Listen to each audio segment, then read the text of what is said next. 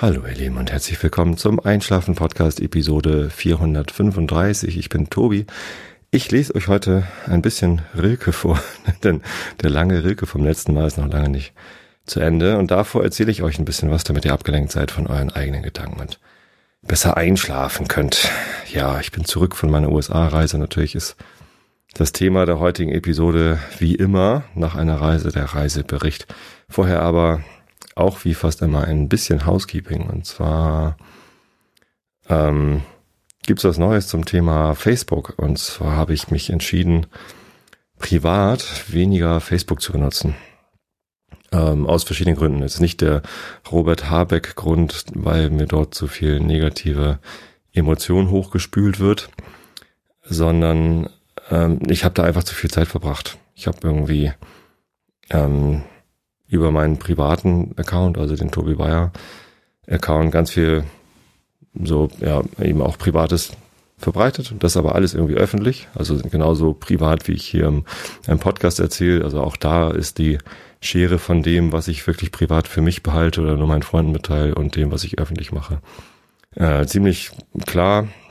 Das heißt, meine Haltung trage ich da vor, äh, aber ja, allzu privates veröffentliche halt, veröffentliche halt gar nicht auf Social Media, auch eigentlich nicht unter anderen Privatsphäre-Einstellungen. Ähm, trotzdem war es so, dass ich halt immer, wenn ich irgendwas geschrieben habe, egal ob auf der Einschlafen-Podcast-Seite, auf irgendeiner anderen Seite oder auf dem privaten Account, habe ich natürlich dann immer geguckt, so was gibt's für Reaktionen und äh, habe mich über Likes gefreut, habe mich habe auf Kom Kommentare reagiert und so weiter und so fort. Und das wurde mir zu viel. Ich habe damit sehr viel Zeit verbracht irgendwie und das ist irgendwie ja unnötig, äh, fruchtlos und ähm, weiß ich nicht, am Ende eher nervig gewesen als, äh, als für mich gewinnbringend. Allerdings wurde mir immer bewusster, wie gewinnbringend es eigentlich für Facebook ist. Also für die Organisation Facebook, die daraus halt, dass wir alle eben, eben dieser, dieser Aufmerksamkeit hinterher huschen, ähm, ja, deren Plattform so wertvoll machen und uns da Werbung anzeigen lassen und so weiter. Das ja, hat mich irgendwann so sehr genervt, dass ich gesagt habe, ich möchte das nicht mehr machen. Allerdings habe ich da ja diese Facebook-Seiten für den Einschlafen-Podcast, für den Weltretrospektiven Tag, World Retro Day, der nächste Woche Mittwoch stattfindet und für so dies und das und alles Mögliche. Ähm, und die Seiten wollte ich weiter betreiben. Also habe ich Folgendes gemacht. Ich habe mir einen neuen Facebook-Account angelegt. Das klingt so ein bisschen kontra äh, in, wie heißt es, intuitiv, kontraintuitiv, ähm, dass man weniger Facebook benutzen will und sich deshalb einen neuen Account klickt. Hat aber gut funktioniert, denn mit diesem neuen Account habe ich gar keine private Kontakte. Also den kennt keiner, den sieht auch keiner. Ich glaube, der ist nicht mal auffindbar. Und selbst wenn, äh, nehme ich da halt gar keine Freundschaftsanfragen an. Da werde ich auch einfach nichts schreiben. Es bringt auch gar nichts, da Freundschaftsanfragen zu schicken. Ähm, den habe ich mir nur angelegt, damit dieser neue Account der Seitenadministrator von der Einschlafen Podcast Fanseite und eben meinen anderen Seiten, also Host Blank und World Retro Day und was ich da nicht alles hab. Ähm, genau, damit er der Administrator ist, damit ich weiterhin im Namen dieser Seiten posten und schreiben und reagieren kann. Das heißt, ihr könnt mich da auch weiterhin erreichen und wer dieser Seite auf Facebook folgt, bekommt auch weiterhin die Informationen, wenn es eine neue Episode gibt. Und ja, auch weiterhin freue ich mich darüber, wenn ihr auf diese Beiträge reagiert, aber ähm, ich versuche das halt irgendwie zu, zu minimieren, dass ich da nicht mehr ganz so viel Zeit verbringe. Denn dass es eine neue Episode Einschlafen Podcast gibt, das seht ihr auch wenn ihr den Podcast einfach abonniert und dann in eurem Podcatcher. Also die Weise, den Einschlafen-Podcast zu abonnieren. Für die meisten ist es eine Podcatcher-App zu installieren auf eurem Telefon. Auf iOS ist die ja dabei, Podcasts. Es gibt aber auch noch andere Apps auf iOS, die man dann installieren kann auf seinem iPhone oder iPad. Zum Beispiel, ach, keine Ahnung, da gibt's ganz lange Listen von guten Apps. Podcat war, glaube ich, mal ganz gut. Aber ich selbst benutze iOS gar nicht zum Podcast hören. Für Android empfehle ich immer AntennaPod. Das ist eine äh, Podcatcher-App, äh, die Open Source ist. Ähm, das heißt, äh, da ist, die ist frei. Da wird äh, immer noch weiter dran entwickelt und Die gefällt mir persönlich ganz gut. Ich benutze sie selbst auch zum Podcast hören. Aber auch da kann man natürlich alle möglichen anderen Apps benutzen. Unter anderem ja auch die Einschlafen-Podcast-App, die übrigens ein, eine Variante vom Antenna-Pod ist. Das interessiert euch vielleicht gar nicht. Genau, da bekommt ihr es auch mit. Wenn ihr mich erreichen wollt, erreicht ihr mich übrigens am besten per E-Mail unter tobi.einschlafen-podcast.de. Da könnt ihr mir eine E-Mail schicken und da auf die meisten E-Mails reagiere ich auch. Wenn ich mal irgendwie nicht reagiere, dann äh, tut mir es leid, dann ist die einfach nur durchgerutscht und hakt einfach nochmal nach. Es sei denn, ihr wollt Werbung schalten.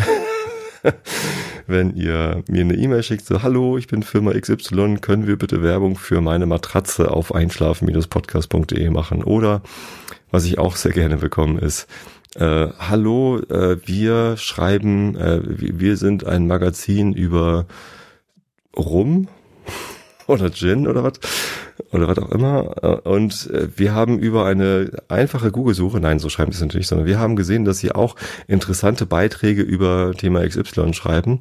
Äh, wollen Sie nicht ähm, unsere Seite verlinken, dann verlinken wir auch Ihre Seite. Auf solche E-Mails reagiere ich kaum noch. Oder ich reagiere mit dem Link micfm slash Werbung, weil da habe ich mal beschrieben, warum ich äh, sowas nicht mache. Da beschreibe ich übrigens auch, warum es nichts bringt, wenn ihr mir schreibt, hallo, ich habe hier ein ganz tolles Projekt. Könntest du darüber bitte im Einschlafen-Podcast reden, um Aufmerksamkeit für mich zu generieren oder um mir Aufmerksamkeit abzugeben? Auch das funktioniert nicht wirklich. Also den Leuten antworte ich meistens noch freundlich, aber das sind halt wirklich viele Anfragen, die ich da bekomme, sowohl von Privat als auch von Firmen, äh, dass ich da ja mir so ein Template gebaut habe. Ähm, Gut, aber das betrifft ja nicht euch, meine Hörer, sondern es betrifft Leute, die irgendwie was von meiner Aufmerksamkeit abhaben wollen. Und die, auf die reagiere ich halt manchmal nicht. Auf euch, meine lieben Hörer, reagiere ich total gerne. Na, genau. Ähm, deswegen schickt mir einfach eine, eine, eine E-Mail am besten. Aber ihr könnt mir natürlich auch weiterhin Facebook-Nachrichten schicken. Keine Ahnung.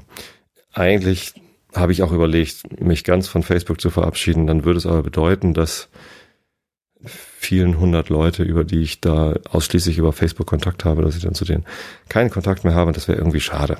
Deswegen habe ich mich da erstmal noch dagegen entschieden. Wenn ich euch aber alle irgendwie animieren kann, weniger Facebook zu benutzen, ist das vielleicht auch was Gutes. Aber ich glaube, weniger Facebook ist eine gute Sache. So, ganz allgemein gesprochen. Für viele Anwendungsfälle ist Facebook, glaube ich, immer noch ganz gut. Na, für mich gerade nicht. Wie es, wie es auch sei, also ähm, solltet ihr meinem privaten Account folgen, da gibt's ja auch diese Folgenaktivität, oder sollten wir dort sogar befreundet sein und ihr wundert euch, dass ich da nichts schreibe oder nicht reagiere, dann liegt das eben daran, dass ich mich mit meinem eigentlichen Facebook-Account gar nicht mehr einlogge. Hm. Ich habe natürlich auf meinem Telefon noch den Messenger drauf, deswegen reagiere ich da manchmal noch auf Nachrichten, aber ich muss mal echt, echt so langsam mich davon auch lösen, das ist eigentlich Quatsch. Tja, auch immer, würde ich sagen. Äh, was gibt's noch zum Thema Housekeeping?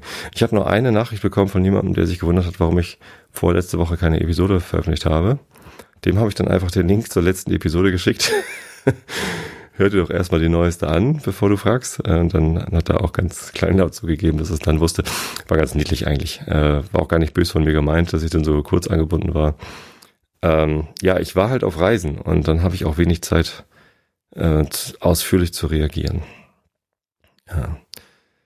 Eine kurze Anmerkung noch, was ich jetzt gar nicht zum großen Thema machen wollte, aber äh, auch zum Thema Housekeeping eigentlich. Ich habe am vergangenen Donnerstag ein Konzert mit meiner Band Horst Blank gespielt in Hamburg im Überquell und da habe ich mich ganz furchtbar gefreut, denn es war nicht wie sonst, wenn ich ein Konzert mit der Band spiele, irgendwie mal ein oder vielleicht maximal zwei Hörer da. Nein, es waren gleich vier oder fünf. Einen weiß ich gar nicht so genau, ob das nicht vielleicht auch ein Hörer war. Der hat mir so zugewunken, als würde er mich irgendwie kennen, aber ich habe ihn nicht erkannt. Das kann auch bei Arbeitskollegen passieren oder bei, weiß ich nicht. Also manchmal habe ich das so, dass ich irgendjemanden sehe und denke, ja, den hast du schon mal gesehen, ich weiß aber nicht mehr genau wo. Ähm, nein, aber ähm, die Heike war da, die auch auf Facebook übrigens immer ganz aktiv äh, kommentiert und die ist extra aus Berlin mit dem Zug angereist und hat sich ein Hotel genommen und das hat mich total gefreut. Stand sie auf einmal vor mir. Ich habe sie zuerst natürlich nicht erkannt, weil wir uns noch nie in Real Life gesehen hatten. Aber dann äh, hat sie ihre Jacke geöffnet und darunter war ein Einschlafen-Podcast-T-Shirt. Das fand ich so geil. Das war echt total cool. Also lieber Heike, schönen Dank, dass du extra gekommen bist und äh, damit noch nicht genug. Äh, als nächstes kam Christina und stellte sich vor, hallo, ich bin Christina. Und das war die mit dem Brief. Falls ihr euch erinnert, in der Episode 433, glaube ich, hatte ich äh, eure Fragen beantwortet. Da kamen ganz viele Fragen. Und Christina, die hatte so einen ganz langen handschriftlichen Brief geschickt. Und die ist mit ihrer Mutter ganz aus Mülheim an der Ruhr angereist und äh, ja, hat sich auch das Konzert angeguckt. Das hat mich total gefreut. Also, dass ihr jetzt schon Reisen auf euch nehmt, um zu einem, ich kündige das jetzt mittlerweile mal als Hörertreffen an und das wird es jetzt tatsächlich auch, ja, um zu diesem Hörertreffen zu kommen, ähm, ist einfach echt cool. So, und dann waren noch zwei Hamburger Hörer da. Ähm, der eine war auch beim letzten Konzert schon da im äh, Bundhaus-Schankraum, wo wir auch um zu mal mit der Band spielen. Ähm, das war sehr nett, den wieder zu sehen. Und dann war noch ein Hörer da, der, glaube ich, eher Realitätsabgleich hört. Ich glaube, der andere. Ja, also ich, beides eher Realitätsabgleich-Hörer. Ähm, und der andere war zuletzt bei einem Konzert Ballroom und da konnte ich mich gar nicht mehr erinnern, wann wir da zuletzt gespielt haben.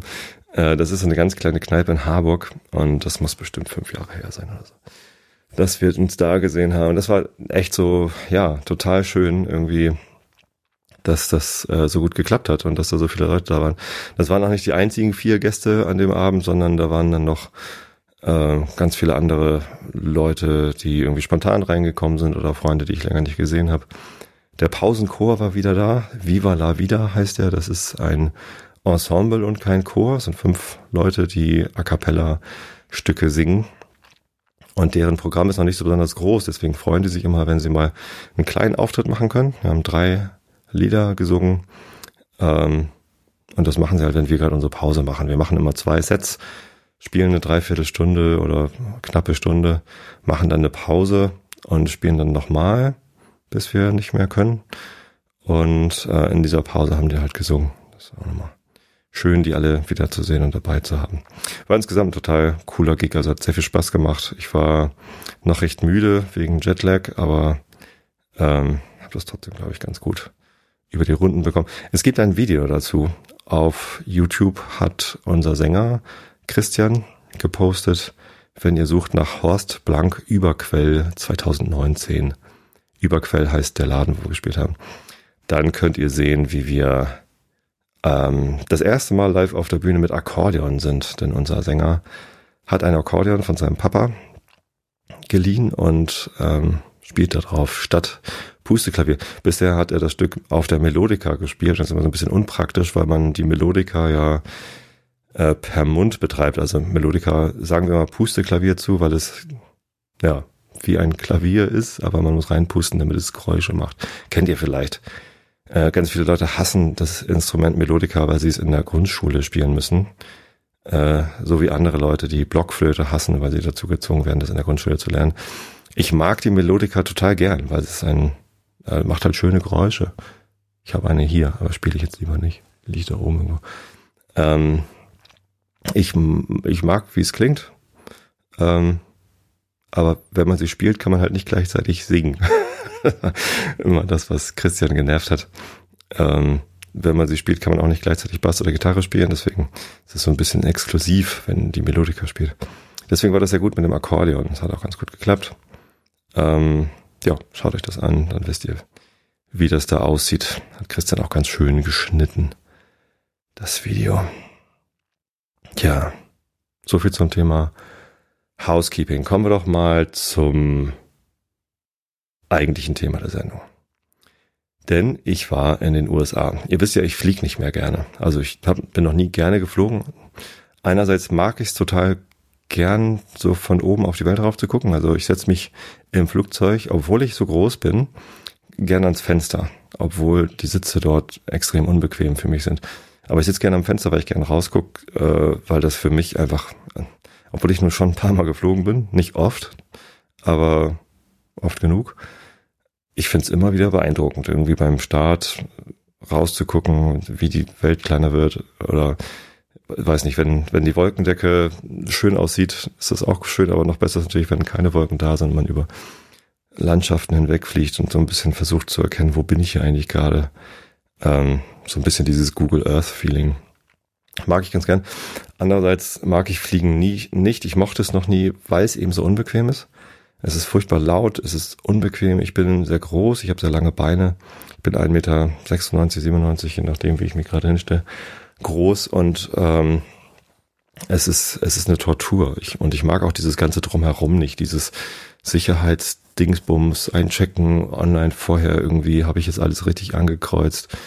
Ähm, ja, durch die Security durch und dann irgendwie vor dem Boarding irgendwie warten und dann dieses komische beim Boarding stehen alle ganz äh, irgendwie dränglich in der Schlange, obwohl jeder schon weiß, auf welchem Sitzplatz er sitzen wird. Es ist irgendwie alles nicht so ganz klar und das, keine Ahnung, also das ganze Erlebnis, Fliegen drumherum finde ich furchtbar. Ich mag halt das aus dem Fenster gucken beim Fliegen, aber da kann ich mir genauso gut auch irgendwie Fotos angucken. Oder Google, Google Earth starten. Ähm, Genau, und äh, seit, seit letztem Jahr ist mir ja klar, eigentlich ist das schon länger klar, aber seit letztem Jahr habe ich beschlossen, ich will auch aus ökologischen Gründen weniger fliegen, denn beim Fliegen erzeugt man überproportional viel CO2 und das auch noch genau da, wo es ähm, halt schlimm ist. Ich meine, eigentlich ist egal, wo man es erzeugt, aber beim Fliegen erzeugt man es direkt in der Atmosphäre, da wo es halt als Treibhausgas einen sehr, sehr negativen Effekt auf das Weltklima hat. Ähm, und ich finde schon, dass es ein Grund ist, so viele Flüge wie möglich zu vermeiden. Man kann natürlich auch CO2 kompensieren bei Atmosphäre oder bei irgendwelchem anderen Anbieter, die einem anbieten, okay, wenn du CO2 äh, kompensieren möchtest, dann wirf hier Geld ein und wir machen dann irgendwas CO2-Sparendes damit. Äh, Finde ich auch gut, aber noch besser ist halt das CO2 gar nicht zu erzeugen. Denn ich glaube ganz fest daran, noch können wir im Sinne von die Menschheit das schaffen, den Klimawandel so weit abzubremsen, dass wir Zeit haben, um irgendwie noch eine bessere Idee zu haben, als einfach nur weniger CO2 zu erzeugen. Äh, wenn wir nichts machen, dann wird es sehr, sehr schnell gehen, dass wir nichts mehr daran ändern können, dass das Weltklima ähm, sich radikal ändert und äh, dass irgendwie radikale Folgen auf uns hat. Wir spüren sie jetzt schon. Äh, es gibt große Dürren, äh, was zu ja, großen Migrationsströmen führt und wie gut wir mit Migration umgehen im Moment in der Welt, äh, sieht man ja überall. Nämlich nicht besonders gut. Wir könnten auch einfach besser mit Migration umgehen. Können vielleicht einfach weiter fliegen und CO2 erzeugen, aber es ist irgendwie auch nicht, nicht Sinn der Sache, irgendwie den Lebensraum von von ganz vielen Menschen zu zerstören. Mal ganz davon abgesehen, dass wir natürlich auch den Lebensraum von ganz vielen Pflanzen und Tieren zerstören. Ich glaube aber, dass die Natur als solche an sich äh, überhaupt nicht auf die Existenz von Menschen angewiesen ist. Ganz im Gegenteil. Wahrscheinlich wäre es für die Natur viel besser, wenn die Menschen irgendwann mal weg von der Oberfläche sind und aufhören, ähm, solche radikalen, schnellen Veränderungen mit dem Weltklima zu machen. Denn das, das Artensterben im Moment ist ja schon irgendwie ganz beachtlich. Ähm, auch wenn es immer mal wieder Phasen gibt in der, in der Weltgeschichte, wo Artensterben äh, zunimmt. So stark wie im Moment hat es noch nie äh, zugenommen. Seit den, in den letzten vier Milliarden Jahren. Ja, ähm, und äh, mir geht's da also weder um, äh, nicht, nicht so sehr um die Natur, die käme ganz gut ohne uns zurecht, wahrscheinlich besser, sondern mir geht's um die Zukunft des Menschen oder der Menschheit. Äh, mir geht's ganz konkret um die Zukunft meiner Kinder. Äh, ich möchte gerne, dass meine Kinder später mal genauso wie ich die Wahl haben, ob sie noch Kinder haben wollen oder nicht, ohne ein schlechtes Gewissen zu haben, in was für eine Welt sich diese Kinder setzen. Und ich habe so das Gefühl, wenn wir nicht schnell was machen, dann, dann kommt das nicht so. Obwohl, naja, gut, die Große ist jetzt 15. Ähm, keine Ahnung. Und ich weiß auch, dass wenn ich jetzt aufhöre irgendwie zu fliegen, dass der Effekt davon nicht so groß sein wird, dass genau das den Ausschlag gibt, dass meine Kinder sich frei entscheiden können werden, ob sie äh, fliegen oder nicht, äh, ob sie Kinder kriegen oder nicht. Ähm, und diese Kinder in eine gute Welt setzen. Sondern da muss schon mehr passieren. Und natürlich äh, wünsche ich mir viel lieber globale politische Entscheidungen, die, die darauf hinwirken. Die kann ich aber nicht weiter beeinflussen als äh, durch Wahlen. Ich gehe gerne wählen, weil ich glaube, dass es irgendwie der bestmögliche Weg ist, um darauf hinzuwirken. Ähm, demnächst ist Europawahl. Hint, hint, geht alle hin. Und ja, ich glaube aber auch, wenn, wenn ich das für mich so entscheide, äh, möglichst klimaneutral zu leben, indem ich weniger fliege, indem ich weniger Fleisch konsumiere, denn die Fleischproduktion ist auch ein ganz großer CO2-Faktor. Äh, und darüber rede in meinem Umfeld oder auch in diesem Podcast, dann bringe ich vielleicht auch andere Leute dazu zu überlegen, ähm, was zu verändern und ja, vielleicht, vielleicht hat's doch einen Effekt, was ich hier mache. Genau. Ähm, trotzdem bin ich geflogen äh, in die USA. Ich will ja Fliegen vermindern oder vermeiden, aber nicht nicht ganz äh, damit aufhören. Und der Grund, warum ich in die USA geflogen bin, ist eine Konferenz gewesen. Alle zwei Jahre veranstaltet meine Firma eine interne Konferenz, wo sie 3000 Leute zusammenholt, um sich intern auszutauschen. Alle Themen, äh, was man äh, gerade so macht. Und ich halte das für eine wichtige Konferenz. Es ist also Arbeit gewesen ähm, und ich habe dort auch einen Beitrag geleistet. Ich habe äh, den ich habe anderen Leuten in der Firma erklärt, wie man gute Retrospektiven macht. Das könnte ich natürlich auch anders machen. Ich könnte das auch online erzählen, aber äh, dadurch, dass ich dort vor Ort war und mit den Leuten direkt reden konnte, ist es nochmal ein anderer Impact gewesen. Und deswegen habe ich das wahrgenommen. Außerdem waren wir mit einer größeren Gruppe da aus Hamburg. Äh, insgesamt glaube ich 28 Mitarbeiter aus Hamburg waren da, 28 Mitarbeiter aus unserer Gruppe, dann aus von anderen Gruppen aus Hamburg, Adobe Hamburg waren noch, waren noch mehr Leute da. Ähm, genau, und die wollte ich natürlich dann auch dort vor Ort supporten. Ja. Ähm, deswegen habe ich mich dafür entschieden, das zu machen. Ich habe mich daraufhin dagegen entschieden, im Mai zum RFG zu fahren. Das ist ja dieses Retrospective Facilitators Gathering, was mir auch sehr wichtig ist. Ähm, das lasse ich dieses Jahr ausfallen, genau aus dem Grund, dass ich weniger fliegen möchte. Ähm, und im Juni wollte ich ja eigentlich nach Chile fliegen zur äh, totalen Sonnenfinsternis, die dort übers Land zieht und dabei auch äh, über die ESO-Südsternwarte hinwegzieht in der Atacama-Wüste. Das wollte ich mir eigentlich gerne genau dort angucken. Das wäre total geil gewesen. Ähm, Habe ich mich auch dagegen entschieden. So, auch aus verschiedenen Gründen. Einer der Gründe ist, ich will nicht mehr so viel fliegen. Tja, wie auch immer. Ähm, Wein predigen, Wasser trinken. Nee, andersrum. Wasser predigen, Wein trinken, so sieht's aus. Ähm, bekenne mich schuldig, ich war dort. So, aber äh, was ich ja auch davon habe, ist, ich kann euch davon berichten und damit soll es jetzt endlich mal losgehen. Äh, eine richtig schöne Reise gehabt. Also es ging los am Dienstag, dem 29. Januar. Da bin ich ähm, mittags zum Flughafen in Hamburg, habe mich dort mit zwei Kollegen getroffen, Stefan und Tom, mit denen äh, habe ich äh, den Urlaub vorher gemacht. Wir sind dann über München nach San Francisco geflogen. Das Coole war, der Flug von äh, München nach San Francisco war mit dem, äh, wir sind mit Lufthansa geflogen und wir sind Airbus A380 geflogen. Das hatte ich auch vorher noch nie gemacht. Jetzt direkt nach dem Urlaub kommt die Nachricht, äh, die Produktion vom A380 wird eingestellt. Finde ich persönlich sehr schade. Erstens äh, hat Hamburg als Stadt davon profitiert, dass dieses Flugzeug gebaut worden ist.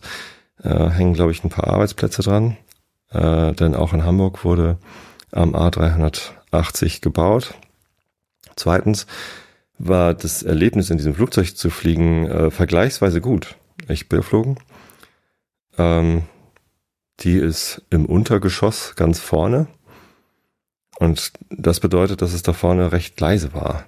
Also typischerweise sind Flugzeuge hinten ja lauter als vorne, weil die ähm, Triebwerke hinten einfach nach hinten raus mehr Krach machen, als äh, das vorne irgendwie durch den Wind passiert. So erkläre ich es mir zumindest. Ähm, und das, das war recht angenehm. Komisch war, dass der Flieger recht leer war. Also da war nicht mal zur Hälfte gefüllt, was sich auch schon wieder total komisch angefühlt hat. Hat vielleicht auch erklärt, warum der Flug so günstig war. Also die Premium Economy äh, von Hamburg nach München, äh, inklusive dem Hop über, äh, nee, von Hamburg nach San Francisco, inklusive dem Hop über München, gab es äh, für ziemlich lange Zeit unter 800 Euro. Also 780 Euro oder so war der eine ganze Zeit lang der Flug. Und ähm, das ist schon ziemlich günstig für so einen Premium Economy Flug. Kostet normalerweise 2000 oder so. Ähm, der Grund dafür ist wahrscheinlich, dass der nicht ausgebucht war. Also far from ausgebucht. Äh, was sowohl die Premium Economy als auch die normale Economy Klasse angeht. Ähm, das war schon ganz komisch. Naja, dadurch hatten wir halt recht viel Platz. Äh, die Fluggäste haben sich dann so einigermaßen verteilt, sich irgendwie in diese Mittelbänke gelegt und so und ähm, das war ganz, ganz okay. Ähm, Premium Economy in der Lufthansa A380 lässt sich aushalten, auch am Fenster. Auf dem Hinflug habe ich am Fenster gesessen, auf dem Rückflug habe ich dann den Gangplatz gewählt. Ähm, erste Reihe, also die Reihe 50 ist es, glaube ich, im in, in diesem Flugzeug ist äh, ganz vorne und da hat man wirklich gute Beinfreiheit. Also es ist, da ist reichlich Platz. Ähm, und es ist auch niemand vor einem, der dann den Sitz zurückstellt, um besser schlafen zu können. Und natürlich wollen auf so einem Langstre Langstreckenflug, der dauert ja irgendwie zehneinhalb Stunden oder elf Stunden, wollen alle Leute schlafen und stellen die Rückenlehne zurück. Das ist vollkommen klar. Auf einem Kurzstreckenflug, also Hamburg-München da auf dem ersten Hop, ähm, da finde ich es eigentlich eher unanständig, wenn man da die Rückenlehne zurückstellt und so tut, als müsste man unbedingt in diesen anderthalb Stunden schlafen. Äh, zumal, wenn jemand hinter einem sitzt, der möglicherweise eh schon Platzprobleme hat. So. Naja, äh, wie auch immer. Ich ähm, habe den Flug ganz gut überstanden. Ich konnte mal wieder nicht gut schlafen. Ähm, das gab mir aber dann die Möglichkeit, äh, viel rauszugucken. Wir sind, wie gesagt, ähm, am frühen Abend dann in München gestartet, sind quasi ganz lange mit dem Sonnenuntergang mitgeflogen. Man fliegt dann ja, es sieht ja immer so ganz lustig aus, man fliegt dann erstmal nach Norden über Schottland, über Island, über Grönland und dann ganz lange über Kanada und dann quasi von Norden nach Süden über die USA. Ähm, sieht auf einer Landkarte mal komisch aus, ein Riesenbogen. Äh, das liegt aber daran, dass die Landkarten so verzerrt dargestellt sind. Wenn man auf einem Globus guckt, dann ist das ja die direkte Strecke. Ähm, ich habe ein paar Fotos gemacht aus dem Flugzeug heraus, äh, äh, Stichwort Wolkendecke, aber was richtig cool war, waren äh, die, die Berge ähm, über, über Kanada. Also man fliegt halt ganz lange über Kanada und da sind dann Berge, Rocky Mountains wahrscheinlich oder irgendwas. Äh, und da sind halt Gletscher, das ist irgendwie Eis. Ich meine, es ist ja auch Winter. Ähm, und, und das, das sah einfach dann im Sonnenuntergang, da war halt irgendwie permanent Sonnenuntergang, weil wir dem so hinterher geflogen sind, ähm, sah es einfach grandios aus. Das war, das war wunder, wunderschön. Genau, dann abends in San Francisco gelandet, Mietwagen genommen. Ähm, da haben sie uns noch ein, ein Update aufgeschwatzt. Wir waren halt zu dritt. Ich hatte irgendwie zwei Koffer dabei. Ich habe in der letzten Episode schon erzählt, was ich alles in meinen Koffer packe. Im Wesentlichen Objektive. Aber natürlich habe ich auch ja, ganz viel Klamotten und Laufsachen und eine Badehose und was weiß ich nicht alles eingepackt, ne? Sachen zum, zum Wandern. Ähm, und ja, ich hatte sogar zwei Koffer dann am Ende dabei, weil ich eben auch noch ein bisschen was für die Konferenz mitnehmen musste, Material für meinen Workshop. Ja, ähm, haben sie uns ein Update aufgeschnackt. Wir hatten dann einen Chevrolet Tahoe. Nicht nur, dass ich mit dem Flugzeug äh, über den Atlantik geflogen bin, nein, ich habe dann auch noch so ein Riesenauto, so ein Riesen-SUV gehabt. Das ist wirklich groß. Also unglaublich großes Auto, Siebensitzer. Zuerst wussten wir gar nicht, wie wir hinten die, die dritte Sitzreihe äh, umklappen können, um unsere Koffer reinzutun. Das ging natürlich elektrisch mit dem Knopf und alles Mögliche ging elektrisch in diesem Auto. Und ja, es war echt luxuriös, viel Platz. Ähm, und war vielleicht auch gar nicht nötig, denn viel Zeit haben wir im Auto gar nicht verbracht. Wir sind dann direkt nach ähm, El Portal gefahren. Das ist der letzte Ort vor dem Yosemite Nationalpark auf der ähm, 140, Interstate 140 oder wie die heißt. Und haben da in der Yosemite View Lodge unsere Zimmer bezogen. Wir waren dann leider erst sehr spät da, es war irgendwie schon ein Uhr nachts oder so. Ähm, aber egal, umso besser konnten wir dann erstmal schlafen. Die Lodge ist ja einfach irgendwie so ein, so ein, so ein Motel irgendwie. Ne? Man fährt dann mit seinem Auto direkt vor das Zimmer, zweigeschossig. Wir haben im Unter, also im Erdgeschoss unsere Zimmer gehabt. Ähm, sehr praktisch natürlich da mit den Koffern einfach direkt reinzulatschen. Queen-Size-Betten und ein kleines Badezimmer und äh, eine kleine Kochzeile fertig. Also recht einfach, aber absolut ausreichend. Wir wollten da ja auch nicht viel Zeit im Zimmer verbringen, sondern gleich wieder losfahren. Nächsten Tag. Ähm, die Wettervorhersage war gut und ja, dann ging's los. Und jetzt nach nur 40 Minuten in diesem Podcast, nee, wie lange rede ich jetzt schon? 32, ähm, komme ich endlich dazu, unsere Erlebnisse zu schildern. Denn es war grandios. Also der ganze Urlaub war grandios, kann ich schon mal vorwegnehmen. Äh, wir haben richtig viel Glück gehabt. An drei von den vier Tagen hatten wir wunderbares Wanderwetter. Und im Vergleich zum letzten Mal, als ich da war, 2017, habe ich auch schon hier davon berichtet, war etwas weniger Schnee und Eis. Denn äh, es ist zwar Kalifornien, aber es ist eben auch bis zu drei hoch, wo man da unterwegs ist. Und da ist im Winter natürlich dann auch oben auf den Bergen Schnee und Eis. Und je nachdem, wie der Winter so ist, äh, kommt das Eis halt relativ weit runter. So, erste Wanderung, die wir uns vorgenommen hatten, war die gleiche, die ich mir vor zwei Jahren vorgenommen habe. Und wenn ihr euch erinnert oder wenn ihr es nochmal nachhört, damals haben wir den Upper Yosemite Fall Trail in Angriff genommen, damals mit Moritz zusammen und ähm, konnten halt den Trail hoch. Ähm, dann, man fährt halt mit dem Auto oder mit dem Bus oder was auch immer rein ins Valley, Yosemite Valley. Das ist unten, da gibt's so eine so eine Straße, die so im Kreis führt gegen den Uhrzeigersinn, kann man halt im, auf der südlichen Route nach Osten und auf der nördlichen Route nach Westen.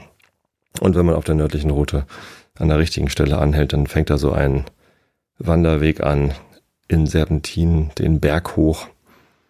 Ähm, ganz schön bewaldet. Die Wanderwege da sind ähm, ganz gut angelegt, also nicht nicht asphaltiert. Also es gibt auch asphaltierte Wanderwege, aber dieser ist halt mehr so ähm, ja so gestaltet, dass man da gut wandern kann. Also Natur belassen, aber so angepasst, dass an den Stellen, wo halt Fels ist, dass dann da so Stufen rein gemacht sind in den Fels.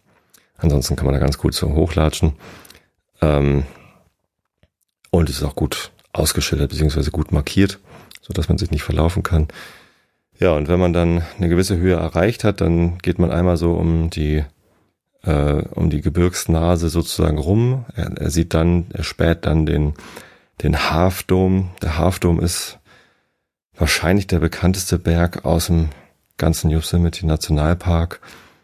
Ähm, zumindest im Valley ist es irgendwie so das markanteste. Da ist irgendwie halt am, am östlichen Ende vom Yosemite Valley, von dem, von ja, bekanntesten Tal im Yosemite Nationalpark, äh, ist halt ein Berg, der auf der nördlichen Seite, also wenn man drauf guckt, so die linke Seite ist irgendwie abgefallen.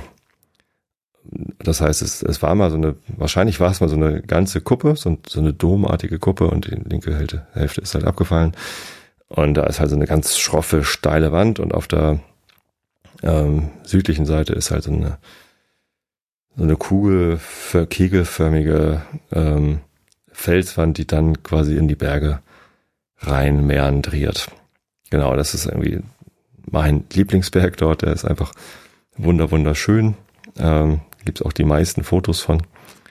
Wenn man sich das ähm, macOS Betriebssystem Yosemite installiert, ist es auch das Standard-Hintergrundbild.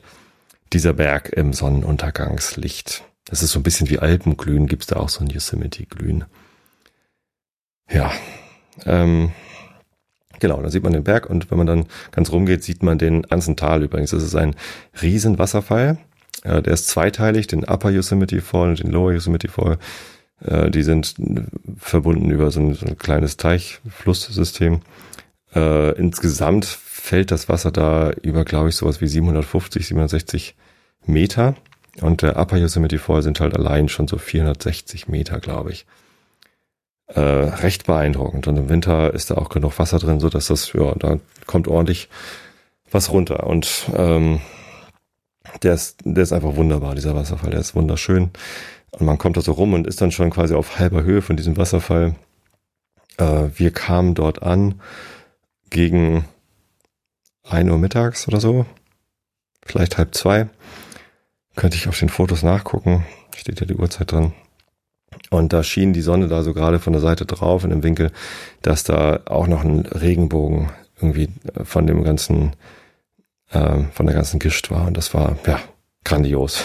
An der Stelle musste ich dann auch erstmal ähm, meine neueste Errungenschaft ausprobieren, denn ich habe ja nicht nur eine neue Kamera dabei gehabt, mit der ich sehr viel Spaß gehabt habe, die auszuprobieren und zu lernen. Ich glaube nicht mal, dass ich besonders gute Bilder gemacht habe. Also ich, ich bin glücklich mit den Bildern, aber ähm, da sind schon viele dabei, die noch so ein bisschen verwackelt sind, weil ich dann irgendwie Probleme hatte mit äh, dem Autofokus, den ähm, richtig zu bedienen. Ähm, und auch mit der, also es, es gibt eine Bildstabilisation in der Kamera, hatte ich auch vorher noch nicht. Also, dass das in die Kamera eingebaut ist und die kann man halt ein- und ausschalten.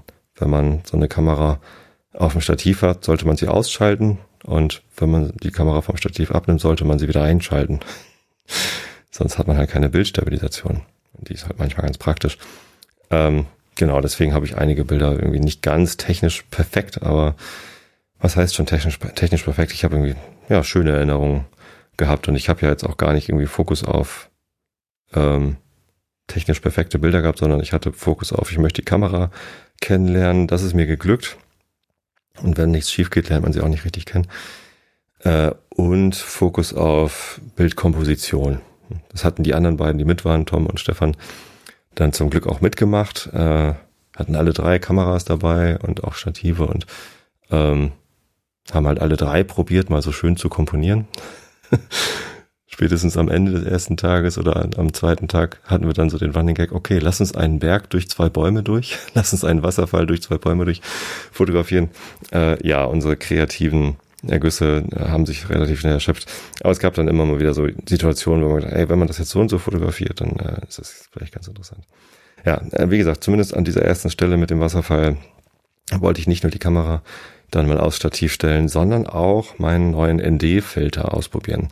Ein ND-Filter, ND steht für neutrale Dichte, ist ein Graufilter. Der macht das Bild einfach nur dunkler. Warum sollte man das wollen? Äh, will man natürlich nicht, sondern man will, dass man dadurch eine längere Belichtungszeit nutzen kann.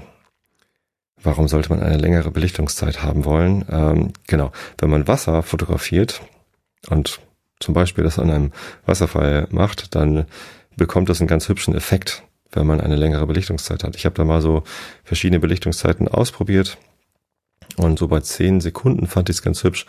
Da äh, verschwimmt der Wasserfall halt durch die Bewegungsunschärfe zu so einem seidigen etwas. Ähm, das ist jetzt nicht besonders innovativ oder das machen ganz viele Leute. Ähm, gibt auch Kameras, die so einen ND-Filter eingebaut haben.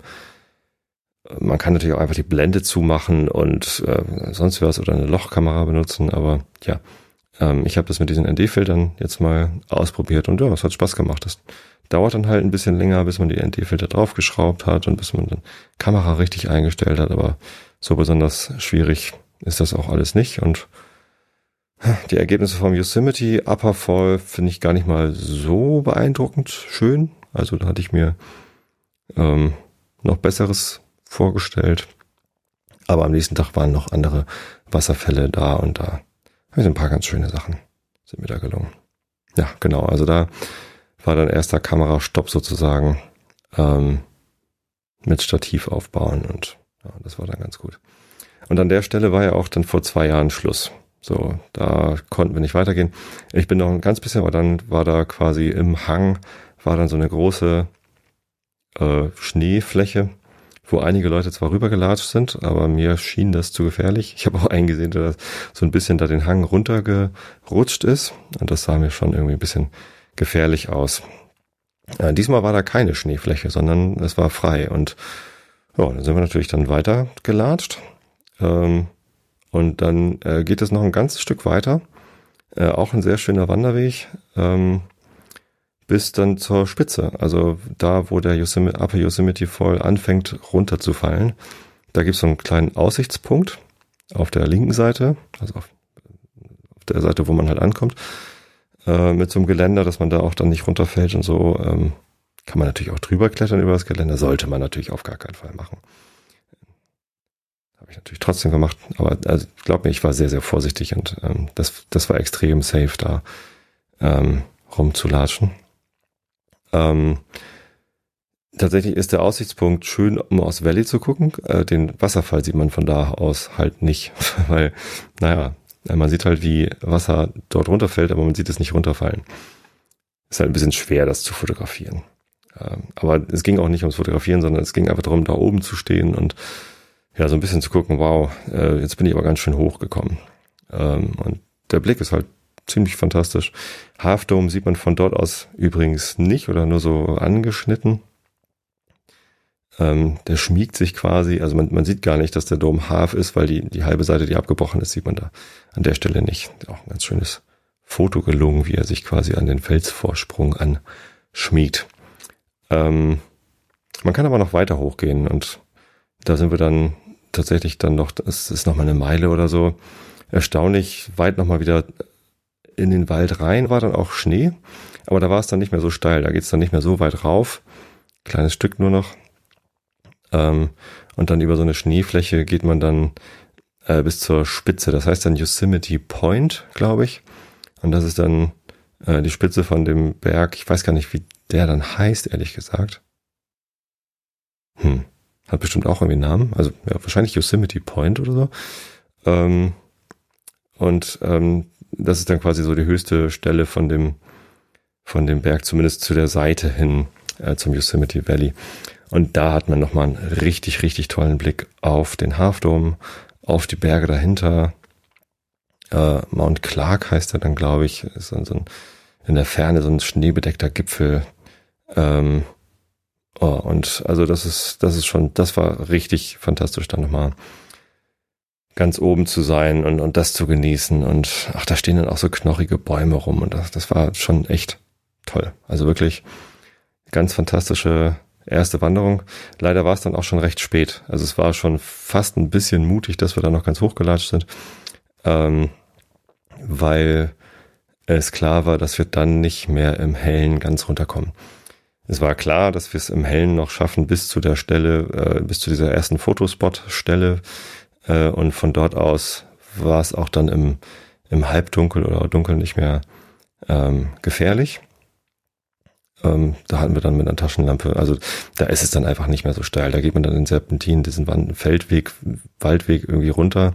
Man muss natürlich aufpassen, dass man nicht umknickt. Das ist ja dann nicht nicht besonders eben, aber na, alles gut. Also das war jetzt kein, kein großes Risiko. Aber wir mussten uns schon dann, nachdem wir oben waren, ein bisschen beeilen, um dorthin zu kommen, wo wir dann wieder sicher waren sozusagen. Auch im Dunkeln. Und dann hatten wir nochmal richtig viel Glück, denn bevor wir da äh, um die Ecke rumgegangen sind, ähm, wo es dann diesen Waldweg wieder runtergeht, äh, konnten wir noch einen letzten Blick auf den Hafdom erhaschen und ähm, der lag halt dann richtig schön im Sonnenuntergangs orange-rot im Alpenglühen sozusagen äh, vor uns und das hat uns nochmal wieder schöne Bilder beschert. Natürlich einen Berg durch zwei Bäume durchfotografieren. ähm, ja, es, es war aber auch einfach wirklich ein sehr erhebender Anblick da. Genau. Und dann sind wir runter, haben unten noch was zu essen gesucht und auch gefunden und sind dann sehr glücklich und erschöpft ins Bett gefallen. Ähm, haben natürlich noch mal ein Bierchen zusammen getrunken und äh, den ersten Tag gefeiert. Das war wirklich ganz toll. Wir haben auch als Gruppe gut funktioniert. Ähm, Tom kenne ich schon lange, mit dem habe ich auch schon bei Comedia zusammen gearbeitet, bei meiner ersten Firma nach. Ähm, und ja, Stefan kenne ich jetzt auch schon vier Jahre. Und das, ja, viereinhalb. Also alles gut. Gute Jungs, viele tolle Fotos gemacht, uns gut ausgetauscht, auch übers Fotografieren. Äh, es war ganz interessant, weil Stefan mit seiner Fuji unterwegs war und Tom eine Pentax hat. Pentax hat man aber gar nicht so auf dem Zeiger. Man weiß immer ja klar Nikon und Canon für Spiegelreflex und Sony und Fuji sind so die Platzhirsche auf dem spiegellosen Markt. Und Pentax habe ich immer gar nicht so auf dem Schirm. Ist aber eine ziemlich coole Kamera. Also Äh, falls ihr noch auf kein System irgendwie festgelegt seid und euch eine Spiegelreflexkameras anguckt, schaut, werft ruhig mal einen Blick auf Pentax. Die haben ein ziemlich gutes Angebot für ein ziemlich faires Preis-Leistungs-Verhältnis. Also war ganz beeindruckt. Ich glaube, war das an dem Abend? Ich glaube, an dem ersten Abend haben wir gleich äh, noch einen Astro-Stopp gemacht. Ja, genau. Da sind wir nochmal hoch zum Tunnel View. Stimmt. Und haben da dann äh, Astrofotos gemacht. War auch ganz gut, denn am nächsten Abend war dann schon Wolken. Oder war das so? Weiß es gar nicht. Ich weiß gar nicht mehr, ob es am ersten oder am zweiten Abend war. Genau, und da hatte Tom irgendwie ein, ein tolles Feature noch an seiner Kamera. Die Pentax kann nämlich ähm, die Erdrotation ausgleichen. Man braucht dann nicht unbedingt für Langzeitbelichtung eine, eine Mitführung. Es ist ja so, die Erde dreht sich ja. Und ähm, wenn man ganz lange die Sterne belichten will, also ganz lange belichten will, dann werden nicht nur Wasserfälle werden dann sanft, sondern wenn man dann äh, die Sterne mit drauf hat, äh, dann sieht man halt die Erdrotation daran, dass die Sterne wandern. Ähm, die ziehen dann Spuren. Und das merkt man relativ schnell abhängig von der Brennweite. Mit meinem Objektiv 10,5 Millimeter kann ich durchaus 25 Sekunden belichten, ohne dass man das sieht, dass da irgendwie eine Spur gezogen wird. Aber mit dem 24 Millimeter Objektiv, äh, was ich dann noch dabei hatte, sieht man es dann schon. Dann kann ich halt nur 10 Sekunden ungefähr belichten, ohne dass man es sieht. Es sei denn, man hat eine Mitführung. Die gibt's natürlich fürs Stativ, kann man da drauf schrauben, gibt's auch schon in ganz klein und schick. Kostet aber natürlich Geld und muss man dabei haben.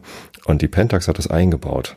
Die bewegen den Spiegel einfach mit. Die haben halt ein GPS, haben einen Lagesensor. Fand ich ganz cool.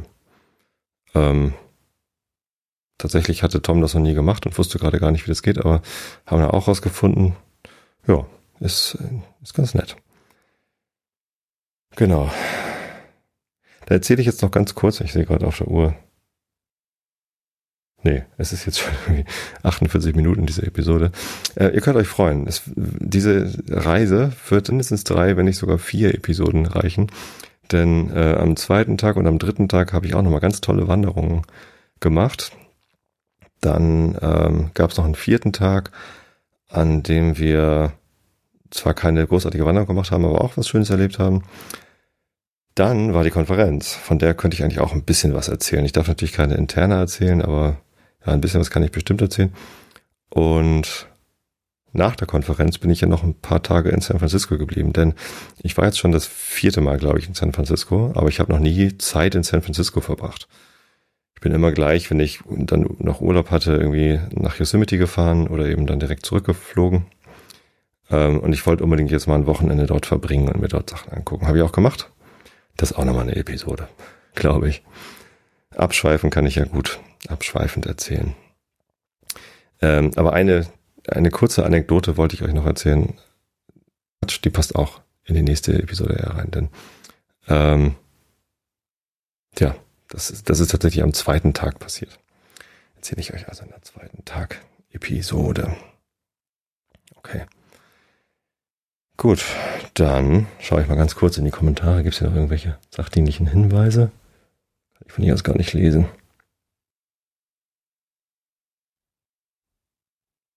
Ah, ich soll sagen, wann und wo das nächste Konzert ist. Genau. Ähm, da schaut ihr am besten auf die Webseite horstblank.de. Tatsächlich pflegen wir die nicht besonders gut, ehrlich gesagt. Da sind meistens dann noch die abgelaufenen Konzerte drauf. Wenn ihr mich mit der Band live sehen wollt, am sichersten ist es tatsächlich entweder die äh, Facebook Horst Blank Seite äh, zu abonnieren oder mich auf Twitter zu abonnieren. Es gibt, glaube ich, auch einen Horst Blank Twitter-Account, den benutzen wir aber nicht mehr. Äh, folgt mir auf Twitter und ich sag's euch. Ja, ich weiß, der Tobi, äh, Tobias Migge, äh, hat sich letztens beschwert, dass ich immer vergesse, auf Twitter Bescheid zu sagen, weil ich dann nur auf Facebook den Event poste. Ähm, ist mir diesmal aber geglückt. Vielleicht liegt's daran. Vielleicht liegt's daran, dass ich endlich mal auf Twitter Bescheid gesagt habe, dass dann irgendwie auch mal Hörer da waren. Na, ich weiß es nicht. Aber da bekommt es immer mit ich werde es aber natürlich auch hier im Podcast sagen, aber da schlaft ihr ja mal alle ein. Da erfahrt ihr es gar nicht. Genau. Ähm, Twitter.com slash Tobi Bayer oder Facebook.com slash Horst Blank heißen wir da, glaube ich. Genau. Äh, freut mich, wenn da, wenn da noch mehr Hörer kommen. Ähm, das ist lustig. Das macht Spaß, euch da kurz zu sehen. Man hat dann kurz Zeit zu klönen. Äh, gar nicht mal so viel, weil ich natürlich auch irgendwie dann das Konzert spielen muss. Ähm, diesmal war ich auch recht aufgeregt, weil so viele Hörer da waren und da muss ich ja performen. Aber ja, auch das ist, glaube ich, in, im Rahmen geblieben. Gut, dann komme ich jetzt zum Rilke der Woche, der gleichzeitig auch das Einschlafvorlesen ist. Und da sind wir in dem, wie heißt es denn eigentlich? Mal gucken, ob ich das hier rausfinde. Ups, nee, da hätte ich nicht drücken müssen. Wo muss ich denn hier drücken? Da.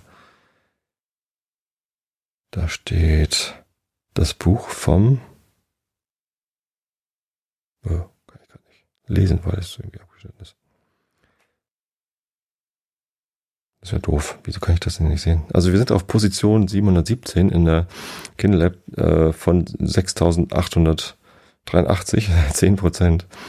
Ähm, hätte ich jetzt natürlich nachgucken. Ist das gleiche Gedicht wie äh, in Episode. Kopiere ich dann von dort aus rüber. Und ich hatte letztes Mal ein bisschen was davon vorgelesen und lese jetzt weiter. Sind bei 10 Prozent von was? Hm. Vom ganzen Buch, glaube ich, nicht von diesem Gedicht. 49 Minuten verbleiben für das Kapitel, sagt mir die App, aber jetzt habe ich die Seite schon so lange offen. Wahrscheinlich sagt er gleich 59. Wie auch immer. Augen zu und zugehört. Ich will dich immer spiegeln, in ganzer Gestalt, und will niemals blind sein oder zu alt, um deines schweres, schwankendes Bild zu halten. Ich will mich entfalten, nirgends will ich gebogen bleiben, denn dort bin ich gelogen, wo ich gebogen bin, und ich will meinen Sinn wahr von dir. Ich will mich beschreiben, wie ein Bild, das ich sah, lange und nah, wie ein Wort, das ich begriff, wie meinen täglichen Krug, wie meiner Mutter Gesicht, wie ein Schiff, das mich trug durch den tödlichsten Sturm. Du siehst, ich will viel, vielleicht will ich alles, das Dunkel jedes unendlichen Falles und jedes Steigens, lichtzitterndes Spiel. Es leben so viele und wollen nichts und sind durch ihres leichten Gerichts glattes Gefühle gefürstet. Aber du freust dich jedes Gesichts, das dient und dürstet, du freust dich aller, die dich gebrauchen, wie ein Gerät. Noch bist du nicht kalt und es ist nicht zu spät, in deine werdenden Tiefen zu tauchen, wo sich das Leben ruhig verrät, und bauen an dir mit zitternden Händen, und wir türmen Atom auf Atom, aber wer kann dich vollenden, du Dom? Was ist Rom? Es zerfällt. Was ist die Welt? Sie wird zerschlagen, ehe deine Türme Kuppeln tragen, ehe aus Mannmosaik deine strahlende Stirne stieg, aber manchmal im Traum kann ich deinen Raum überschauen tief im Beginne, bis zu des Daches goldenem Grate. Und ich sehe, meine Sinne bilden und bauen dir äh, die letzten Zierrate. Daraus, dass einer dich einmal gewollt hat, weiß ich, dass wir dich wollen dürfen. Und wenn wir auch alle Tiefen verwürfen, wenn ein Gebirge Gold hat und keiner mehr es ergraben mag, trägt es einmal der Fluss zutage, der in die Stille der Steine greift, der Vollen. Auch wenn wir nicht wollen, Gott reift. Wer seines Lebens viele Widersinne versöhnt und dankbar in ein Sinnbild fasst, der drängt die Lärmenden aus dem Palast, wird anders festlich und du bist der Gast, den er an sanften Abenden empfängt. Du bist der Zweite seiner Einsamkeit, die Mitte seinem Monologen und jeder Kreis um dich gezogen, spannt ihm den Zirkel aus der Zeit. Was irren meine Hände in den Pinseln, wenn ich dich male, Gott, du merkst es kaum, ich fühle dich. An meiner Sinne Saum beginnst du zögernd, wie mit vielen Inseln und deinen Augen, welche niemals blinzeln, bin ich der Raum. Du bist nicht mehr inmitten deines Glanzes, wo alle Linien des Engeltanzes die Fernen dir verbrauchen wie Musik, Du wohnst in deinem allerletzten Haus, dein ganzer Himmel horcht in mich hinaus, weil ich mich sinnend dir verschwieg. Ich bin, du Ängstlicher, Hörst du mich nicht mit allen meinen Sinnen an dir branden? Meine Gefühle, welche Flügel fanden, umkreisen weiß dein Angesicht. Siehst du nicht meine Seele, wie sie dicht vor dir in einem Kleid aus Stille steht? Reift nicht mein meiliges Gebet an deinem Blicke wie an einem Baum? Wenn du der Träumer bist, bin ich dein Traum, doch wenn du wachen willst, bin ich dein Wille und werde mächtig aller Herrlichkeit und runde mich wie eine Sternenstelle über der wunderlichen Stadt. Der Zeit. Mein Leben ist nicht diese steile Stunde, darin du mich so eilen siehst. Ich bin der Baum vor meinem Hintergrunde. Ich bin nur einer meiner vielen Munde und jener, welcher sich am frühesten schließt. Ich bin die Ruhe zwischen zwei Tönen, die sich nur schlecht aneinander gewöhnen. Denn der Ton Tod will sich erhöhen, aber im dunklen Intervall versöhnen, sich beide zitternd. Und das Lied bleibt schön. Wo ich gewachsen wäre irgendwo, wo leichtere Tage sind und schlanke Stunden, ich hätte dir ein großes Fest erfunden, und meine Hände hielten dich nicht so, wie sie dich manchmal halten, bang und hart. Dort hätte ich gewagt, dich zu vergeuden, du grenzenlose Gegenwart, wie einen Ball hätte ich dich in alle wogenden Freuden hineingeschleudert, dass einer dich finge und deinem Fall mit hohen Händen entgegenspringe, du Ding der Dinge.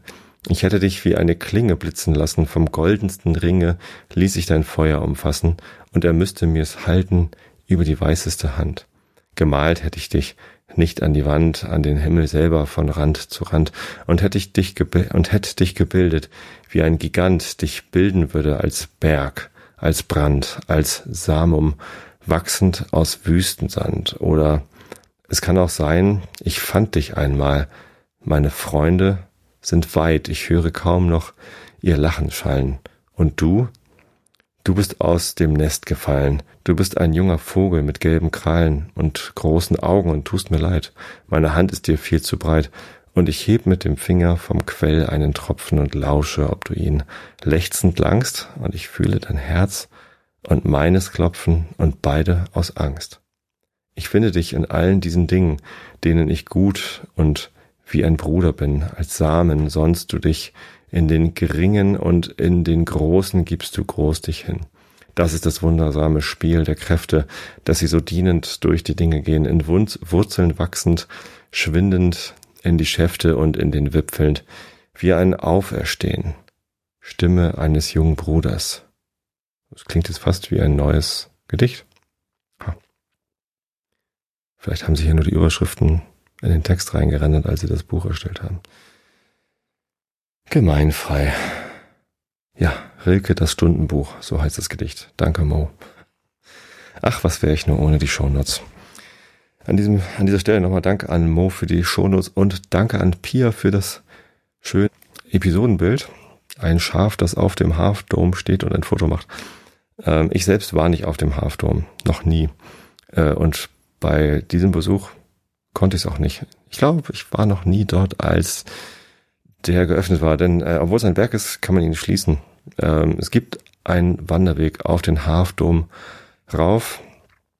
Ähm, der wird im Winter geschlossen, weil dort Seile gespannt sind. Also natürlich kann man auch im Winter rauf, aber das ist halt wahnsinnig gefährlich. Im Sommer ist es immer noch gefährlich und anstrengend, aber es gibt eine Hilfe und zwar gibt es da äh, Seile, zwei nebeneinander gespannte Seile, wo ab und zu mal so eine, so eine Treppenstufe in den Fels gehauen ist, denn das, das geht ja doch ziemlich, ziemlich steil dann da hoch. Und ähm, das ist eine sehr anstrengende Wanderung. Ähm, und man braucht eine Erlaubnis. Man muss irgendwie so ein Permit sich holen. Eine, Lizenz zum Wandern. Ja, und ja, das geht halt nur von April bis September, glaube ich. Vielleicht. Keine Ahnung. Ja, habe ich auf jeden Fall nochmal vor. Äh, es wäre großartig, wenn ich das irgendwann in meinem Leben nochmal schaffe. Aber bisher ist mir das nicht vergönnt geblieben. Aber dem Schaf ist es vergönnt, es darf da oben stehen. Herzlichen Dank. Liebe Pia. Genau, und damit wünsche ich euch eine schöne Zeit. In zwei Wochen geht's weiter mit Teil zwei vom Bericht. Übrigens mit äh, einer Wanderung, die schon auf den Hafdom abzielt, aber eben nicht ganz ganz hoch geht, so viel sei schon mal verraten. Ich will euch natürlich auch eigentlich keine Spannung aufbauen. Es geht zum Nevada Fall. Genau. Also, bis dahin wünsche ich euch gute Nächte. Schlaft gut. Schlafen ist gesund. Schlafen ist wichtig. Ich gehe jetzt auch gleich schlafen. Ihr merkt vielleicht, ich bin noch ein bisschen müde. Ich glaube, ich bin immer noch durch den Jetlag durch. Hab euch alle lieb. Bis zum nächsten Mal. Gute Nacht.